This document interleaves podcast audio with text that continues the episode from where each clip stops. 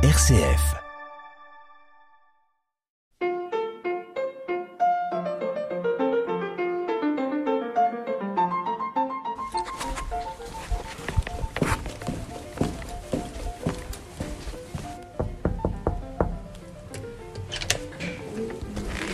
Bonjour. Bonjour. Bonjour. Salut Mathilde. Ça va? Ça va, ça va. Des personnalités au sein de nos paroisses, il y en a. Il y a celles qui marquent et celles qui sont plus discrètes. Il y a des personnalités pour un événement et celles de tous les jours. Chacun, nous tous, sommes des personnalités qui témoignons tous les jours à travers ce que nous sommes de l'Évangile.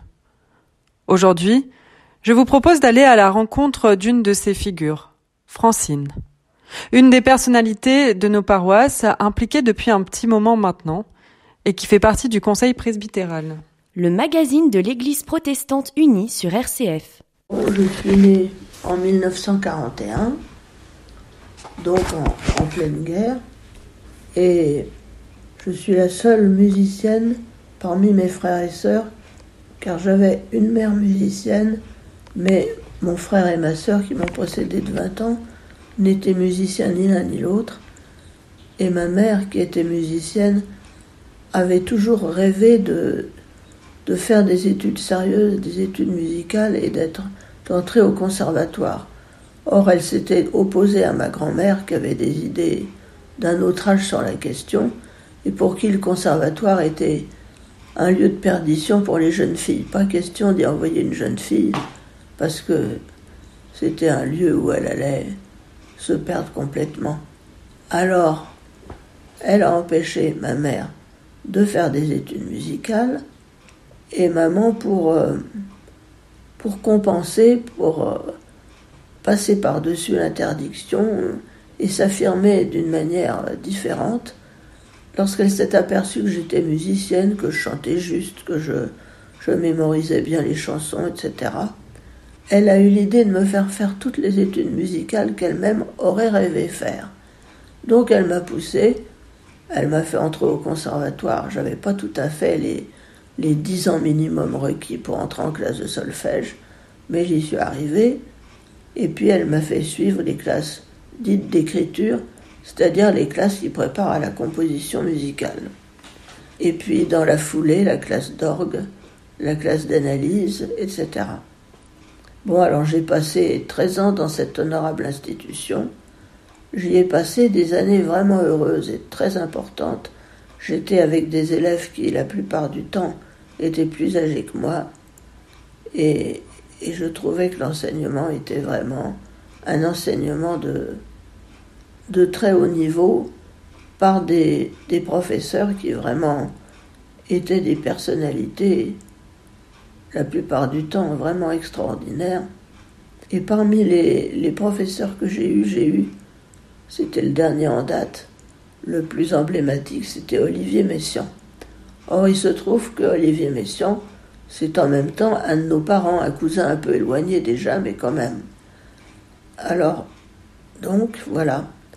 J'ai donc un lien de, famille avec Olivier Messiaen et j'ai en même temps un lien d'enseignement qui m'a beaucoup apporté parce que Messiaen, je connaissais sa musique avant, j'avais déjà eu l'occasion d'en entendre. Euh, j'avais, j'étais rentré, il faisait partie d'une certaine tradition familiale, mais comme professeur, j'ai eu l'occasion pendant les deux ans que j'ai été dans sa classe, j'ai eu l'occasion de l'approcher de plus près avec mes autres euh, condisciples, et j'ai vu à quel point il était merveilleux il était vraiment d'un d'une comment dire d'une proximité avec nous, d'une simplicité, d'une gentillesse, tout en étant une personnalité tout à fait extraordinaire. Je crois que sans exagérer, je peux dire que c'était vraiment quelqu'un de génial. Et d'avoir parmi ses professeurs une personnalité géniale, c'est quand même pas donné à tout le monde. Ça, ça m'a vraiment absolument subjugué. Et du coup, euh, comment tu définirais le sens que la musique a pour toi? Oh bah, Il était évident que j'allais en faire mon métier automatiquement d'une manière ou d'une autre. Et comme c'était l'enseignement qui se présentait à moi, c'était la filière la plus courante, je me suis tournée vers l'enseignement. Je n'ai pas essayé de, prendre la place euh, de professeur dans un conservatoire de province, par exemple.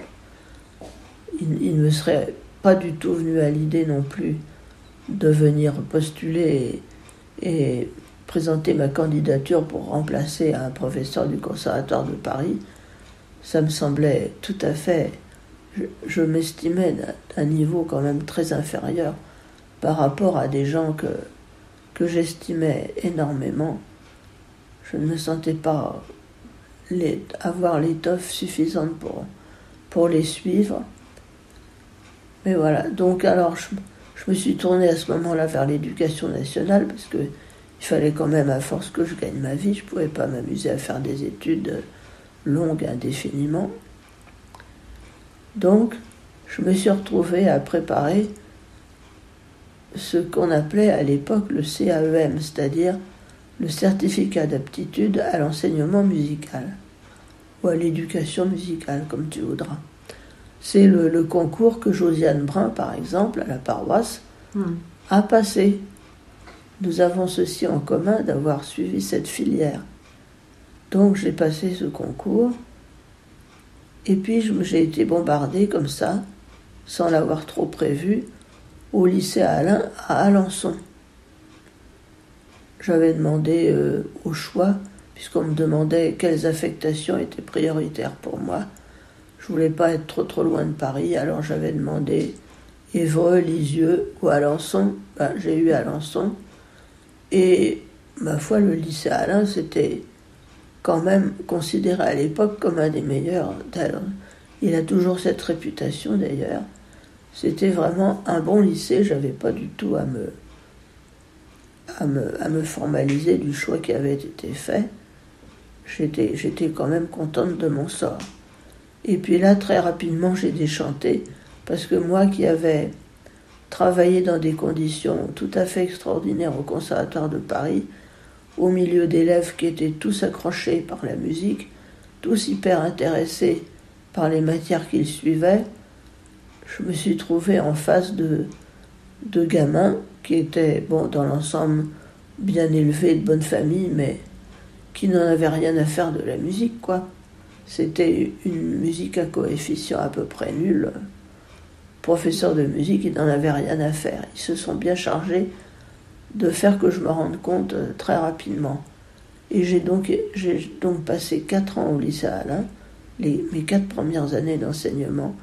Ils m'en ont fait baver, j'ai été un professeur chahuté. Alors là, j'ai. Je peux dire que j'ai été marqué d'une façon négative, ça a été pour moi la douche froide. Je, me suis demandé quel allait être le sens de ma vie parce que j'avais jamais envisagé pouvoir euh, en baver à ce point-là et me poser des questions sur mon métier et sur mon avenir. Au bout de ces quatre ans, j'ai eu l'occasion de rencontrer, ça ça a été quand même la chance de ma vie, de rencontrer un professeur. C'était un ancien instituteur qui enseignait la musique à l'école normale d'instituteurs et d'institutrices d'Alençon. Alors il m'a demandé, il m'a dit, vous savez, je vais prendre ma retraite, est-ce que ça vous intéresserait de, de me succéder? Alors moi, oui, j'ai dit oui tout de suite, parce que je ne rêvais que d'une chose, c'était de sortir du lycée Alain, dans lequel je m'enfonçais dans l'incompréhension de mes élèves et que je pouvais vraiment plus continuer à supporter. Et c'est comme ça que je suis passée du lycée Alain à ce qu'on appelait à l'époque l'école normale d'instituteurs et l'école normale d'institutrices, puisqu'à ce moment-là, les sexes étaient soigneusement séparés.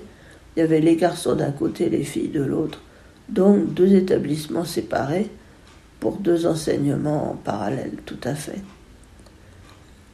Et je passais donc de, l'enseignement secondaire à, l'enseignement primaire supérieur, si on veut, c'était pas tout à fait la même direction, la même administration, pas tout à fait le, la même façon de considérer les choses. Ma mère, quand je, lui ai annoncé ma, mutation, a été déçue parce qu'elle, elle était d'un milieu d'enseignants et pour elle, euh, passer du stade de professeur de lycée au stade de professeur d'une école, d'une école normale d'instituteur, c'est-à-dire une école qui dépendait de l'enseignement primaire, ça lui semblait être une rétrogradation. Elle n'était pas très contente sur le moment. Mais enfin, bon, j'étais pas dans un état à passer outre. Moi, j'étais bien contente de changer d'établissement, c'était tout ce que je voyais. Et puis, dans les années qui ont suivi, la dénomination des écoles normales d'instituteurs a changé et leur euh, dénomination officielle est devenue Institut universitaire de formation des maîtres, c'est-à-dire IUFM. Alors déjà, le titre était un peu plus ronflant que le titre précédent. J'étais donc professeur d'IUFM. Mais alors ça, ça a quand même été la chance parce que on s'occupait pas mal de pédagogie dans ces établissements. Et ça, ça a été ma chance.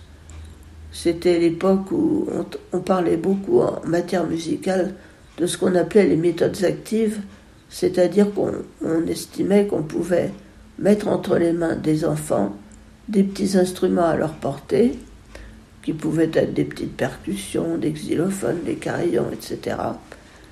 Et puis aussi éventuellement des flûtes à bec. Et alors c'est comme ça que j'ai fait faire de la flûte à bec à certains de mes élèves, et puis les petites percussions. Et je me suis aperçu que j'avais beaucoup plus de, de contact, je pouvais mieux susciter leur intérêt. Ils avaient en général pas du tout envie de chanter. Il y a hmm. une espèce de pudeur chez les adolescents qui les retient de chanter et, et c'est pas en essayant de leur faire faire du chant choral que j'avais l'espoir de les intéresser vraiment. Alors je me suis donc intéressé de plus près à ce qu'on appelait à l'époque les méthodes actives, percussion et flûte à bec. Alors c'est là que ça m'a ça a décidé un peu d'une autre orientation, parce que comme j'étais en relation avec la communauté des Clarisses à Alençon, j'ai imaginé de mettre en musique à ce moment-là le Cantique des créatures de Saint François d'Assise. Donc pour orgue, pour une soprano soliste et un chœur de voix de femme. Et puis, comme j'avais envie de faire jouer cette œuvre, j'avais écrit à l'organiste de la cathédrale de C, qui s'appelait Monsieur Trouvé à l'époque, qui était un organiste aveugle, mais qui a été toujours avec moi d'une, grande gentillesse et, et qui m'a aidé autant qu'il a pu. Je lui avais demandé s'il pouvait se mettre en rapport avec euh, un prêtre qui était le maître de chapelle de la cathédrale de C, pour lui demander s'il accepterait dans un de ses concerts, puisqu'il dirigeait la Scola de l'Orne, s'il accepterait de, jouer cette œuvre que je venais d'écrire. Alors il s'est entremis pour ça.